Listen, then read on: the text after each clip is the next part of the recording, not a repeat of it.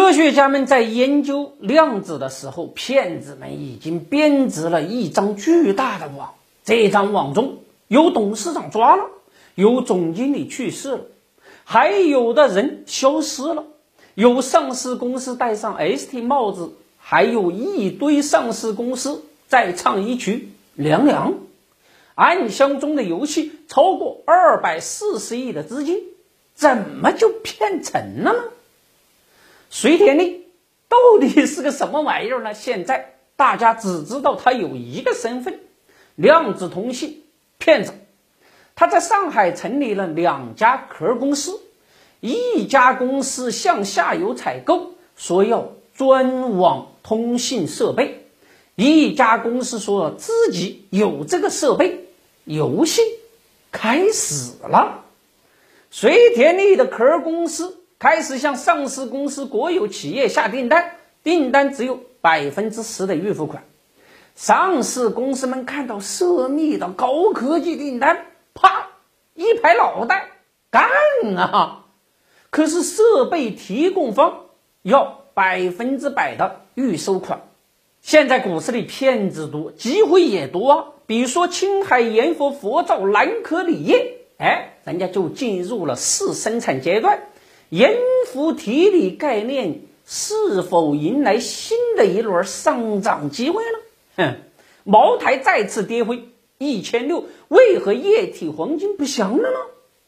今天晚上七点，掌柜的我呀将照常周三直播，由掌柜的跟财姐一起来聊聊当下热门的题材，更有大盘未来的走势分析。带你抓取更好的投资机会。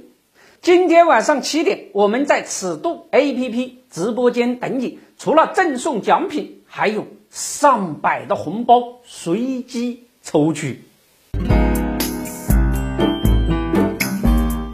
十倍杠杆，隋天利将上海电气、宏达新材、凯乐科技、中立集团、航天科技、江苏舜天、恒通光电等十五家上市公司给拉入泥潭。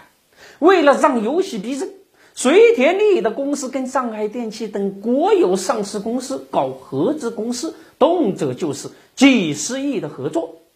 恒通光电为了拿到这笔业务，一把就预付了三十三亿给链条上的凯乐科技，其董事长还振振有词呢。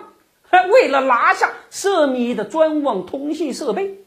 可是恒通光电没有量子通信设备呀，只能向凯乐科技采购，然后组装交货。整个链条上大家都是这么玩的，自己没有所谓的量子通信设备，都是不断采购，最终他们采购的是隋田利控制的壳公司的所谓设备。好家伙，一圈下来就是隋田利左手设备，右手采购。把上市公司拉进自己的网，把钱洗到自己的口袋里。如果不是隋田利消失了，这个骗局还将继续。一个无名之辈就要搞量子通信设备，上市公司的钱难道真的是纸吗？骗子的核心不在技术，在骗术，在暗中的利益交换。面对量子骗局，也许老百姓会说：“他那都是猪八戒啃西瓜，没得吃相哦。”当然了，也欢迎大家关注我们的德林社微信公众账号，每天一个资本故事，揭秘资本玩家财技，三分钟财经脱口秀，给你听得懂的财经，看得懂的投资，通俗有趣有爆点。关注德林社公众号。可不是德云社哦，让你的投资不再亏钱。